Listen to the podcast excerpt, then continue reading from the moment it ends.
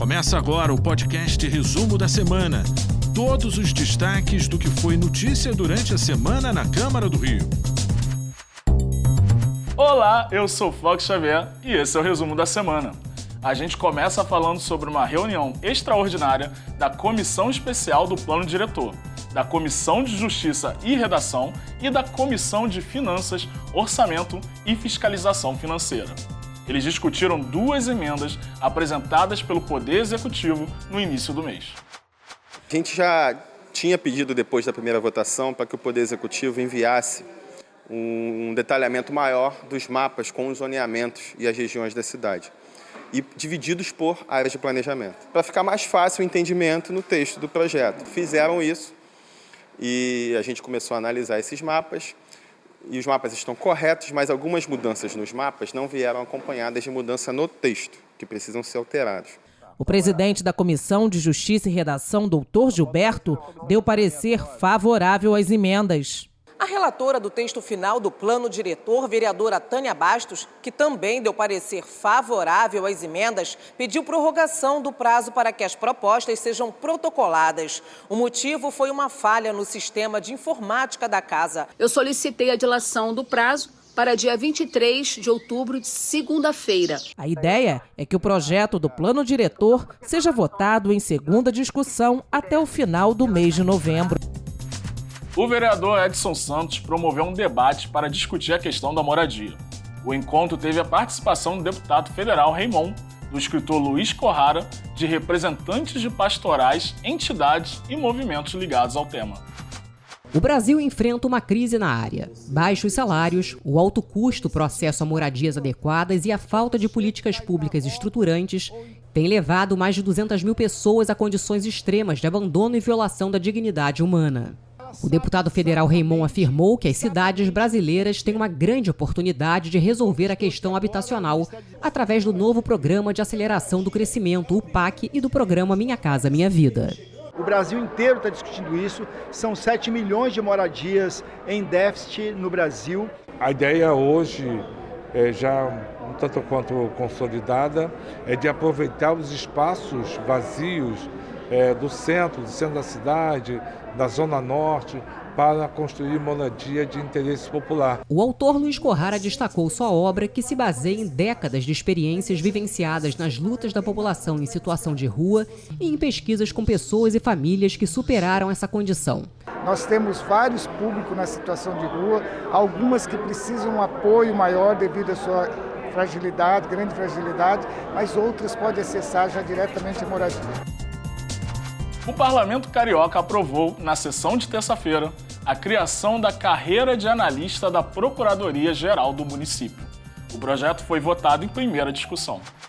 A iniciativa tem como objetivo oferecer mecanismos e instrumentos de modernização da atividade essencial da representação judicial e da consultoria jurídica do município. É um projeto que não aumenta gastos né, para o município, Uh, não, há uma, não há criação específica de, de cargos, que foi o principal questionamento. O projeto foi aprovado em regime de urgência em primeira discussão. Os vereadores rejeitaram o veto do Poder Executivo ao projeto já aprovado na Câmara, que inclui a rua Lino Teixeira, no Jacaré, como polo gastronômico e cultural.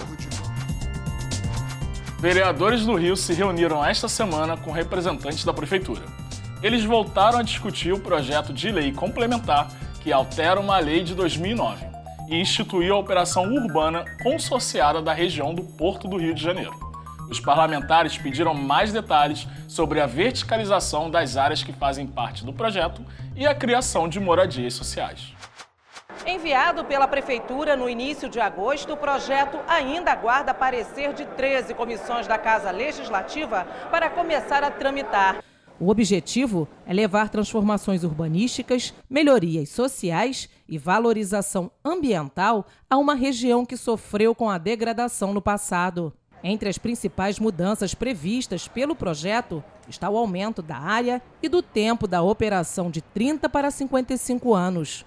Outros locais históricos foram incluídos no projeto, como a Quinta da Boa Vista toda a legislação de tombamento, seja de APAC, seja de tombamento federal, estadual ou municipal, está preservada no projeto de lei. Além disso, outros artigos foram incluídos na proposta, como possibilitar novas utilizações de imóveis degradados e estabelecer condições específicas para prédios vazios. O próximo passo é fazer uma reunião de parecer conjunto das comissões por onde tramitam esse projeto e com isso a gente consiga colocar ainda no mês de novembro em votação esse projeto. Uma exposição no saguão do Palácio Pedro Ernesto destacou a importância de se discutir a Síndrome de Rett, uma doença genética rara que afeta o desenvolvimento do cérebro das meninas. Entre os sintomas estão a perda da coordenação e da fala. A iniciativa foi do vereador Felipe Boró. A síndrome de Rett foi reconhecida mundialmente no início da década de 80.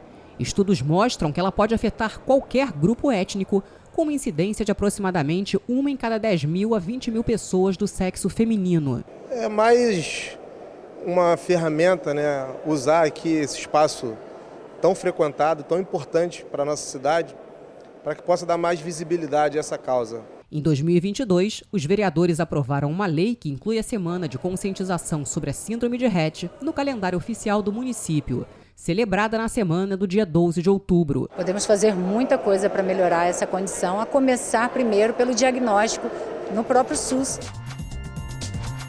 Uma campanha para a segurança digital nas escolas do município foi um dos projetos aprovados na sessão extraordinária de quarta-feira.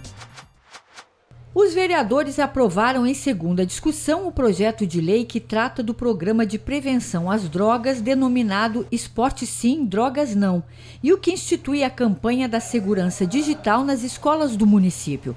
A ideia é alertar sobre os riscos nos ambientes digitais, como o abuso sexual virtual, o cyberbullying e a ação de cybercriminosos. Os vereadores também derrubaram vetos do Poder Executivo a projetos já aprovados na Câmara, entre eles o que declara como patrimônio cultural de natureza imaterial da cidade a caminhada pela liberdade religiosa na zona oeste do Rio de Janeiro e o que obriga hospitais, clínicas médicas e postos de atendimento ambulatorial públicos e privados do município a disponibilizar macas adaptadas para atendimento a pacientes cadeirantes. Vereadores se reuniram com representantes do setor hoteleiro da capital para discutir formas de fortalecer o turismo no Rio. A iniciativa foi uma parceria das comissões de revitalização da Avenida Brasil e de Turismo, por conta do projeto de lei do Poder Executivo que cria estímulos à ocupação de uma das principais vias de acesso à cidade. A vereadora Rosa Fernandes, que preside a comissão da Avenida Brasil, sugeriu mais investimentos do setor hoteleiro, fora do circuito tradicional, com foco tanto nas áreas nobres como no entorno da via. O presidente da Câmara, vereador Carlo Caiado, reforçou o potencial da cidade no segmento do turismo religioso e a necessidade de fomentar o turismo de negócios na cidade. Para o presidente da Comissão de Turismo, Carlos Bolsonaro, é fundamental a criação de plano diretor de turismo na cidade. O programa de apoio aos obesos mórbidos está entre os projetos aprovados na sessão de quinta-feira. Os parlamentares aprovaram em segunda discussão o projeto de lei que trata da obrigatoriedade de cardápio no formato impresso nos estabelecimentos e o que institui o programa de apoio aos obesos mórbidos que estejam inscritos para fazer cirurgia de redução de estômago em unidades da rede municipal de saúde. Também foi aprovado em segunda discussão o projeto de lei complementar de autoria do Poder Executivo, que trata da reestruturação de carreiras do quadro da Procuradoria-Geral do município. O objetivo da proposta é a criação da carreira de analista de procuradoria e oferecer instrumentos de modernização da atividade essencial da representação judicial e da consultoria jurídica do município. Crianças e adolescentes participaram da terceira edição do projeto Plenarinho no Palácio Pedro Ernesto. Eles conheceram os bastidores do poder legislativo carioca e tiveram noções de cidadania, democracia e atuação política. Desenvolvido pela Comissão dos Direitos da Criança e do Adolescente, o projeto Plenarinho leva os estudantes para conhecer as instalações da Casa do Povo e os bastidores do Poder Legislativo. Os participantes são convidados a ocupar as cadeiras dos vereadores, elaborar projetos de lei, discutir propostas e votá-las, simulando uma sessão.